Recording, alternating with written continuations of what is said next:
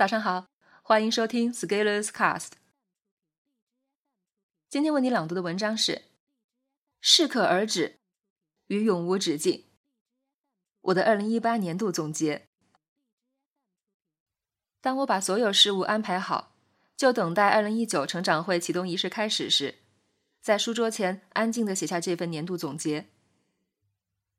这一年，我踏踏实实的带着成长会的小伙伴读了很多书。算下来也有近六百万字，而在不断学习和提升认知的过程中，对我的认识也更加深入。通过不断的复盘与反思，我在这一年对自己能做什么和暂时不能做什么有了更清晰的认识。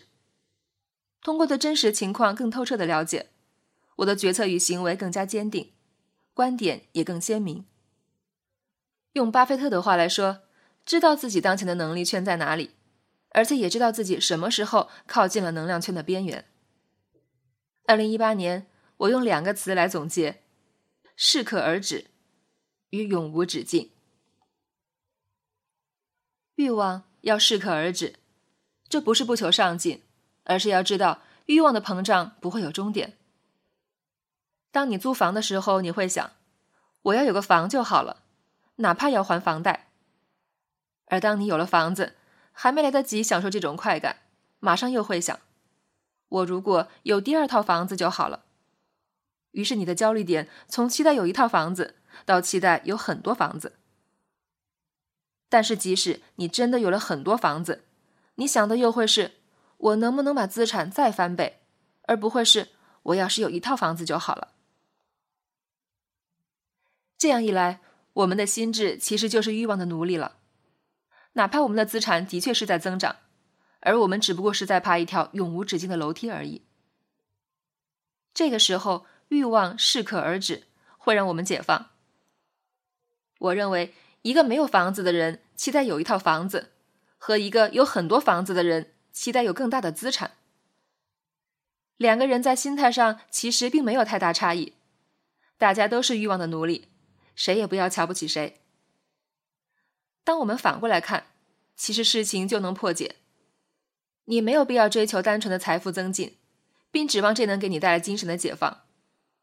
这样的事永远不会发生，因为你永远会盯着你没有的，而你没有的永远比你已经占有的多。从这个意义上，一味想通过赚更多的钱来占有更多的财富，从而在精神上获得愉悦的人，是比较可悲的。但是，当我们跳出这个层面看问题的时候，并不会阻碍我们获得更多的财富。相反，如果我们明确了自己是谁、有什么价值、喜欢做什么、愿意和什么人做什么事情，我们会变得坚定而有力量，并不会离钱特别远。现代社会诱惑太多，选择太多，我们总是容易迷失自己。要想明确自己的方向，就必须在精神力量的建设上下苦功夫。而这些对自我的精神要求，应该是永无止境的。我们对自己价值观的拷问永无止境，我们对于产品与服务质量的交付改进永无止境，我们对于真相的探索永无止境，我们对自己成长进步的要求永无止境。用永无止境的要求建设自己的精神，用适可而止的标准。引导自己的欲望，我觉得这是我未来十年我对自己的要求。在二零一八年，通过学习和行动，对自己形成更清晰的认知，是最有价值的收获。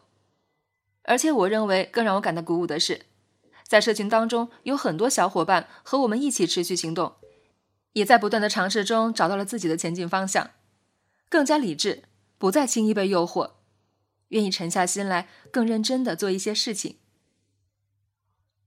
不管大环境怎么样，至少在我的影响范围内，我努力撑起了一片晴空。至少今年从成长会二零一九报名速度来看，九十九小时就满一千人，还是能说明大家对我的认可。二零一八年就要过去，我其实并没有怀旧或者感慨的心态，因为二零一九还有很多事情接踵而来。就借这篇短小的总结，交上二零一八的答卷。